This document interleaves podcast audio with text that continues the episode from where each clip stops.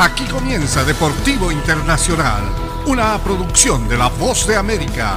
Les informa Henry Llanos.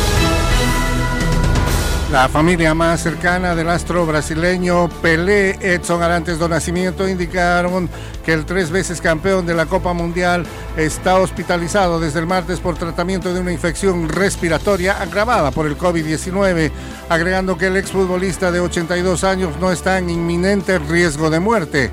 Kelly y Flavia Nacimiento, sus hijas, así como Artur Arantes do Nacimiento, su nieto, indicaron en una entrevista que salió al aire el domingo en la noche que esperan que Pelé se esté sometiendo a quimioterapia por cáncer, que deje el hospital Albert Einstein en Sao Paulo y se recupere completamente de la infección respiratoria.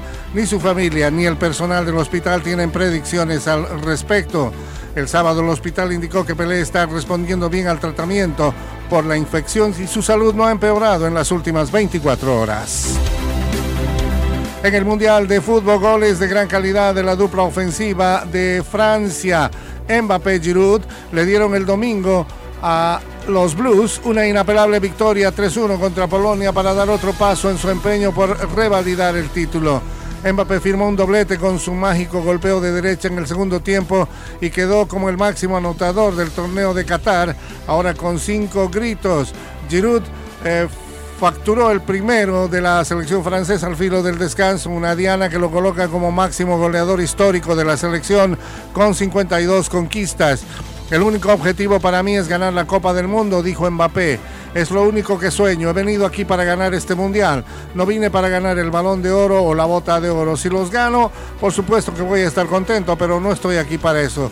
Estoy aquí para ganar y para ayudar a la selección francesa, dijo Mbappé y Barry Bond, Roger Clemens y Kurt Schilling quedaron fuera de los elegidos por el comité del Salón de la Fama del Béisbol de Grandes Ligas que seleccionó al ex toletero Fred McGriff para ingresar a Cooperstown ayer domingo. Fue la primera vez que Bonds, Clemens y Schilling encaran al comité del recinto desde su décima y última aparición en la boleta de la Asociación de Escritores de Béisbol de América.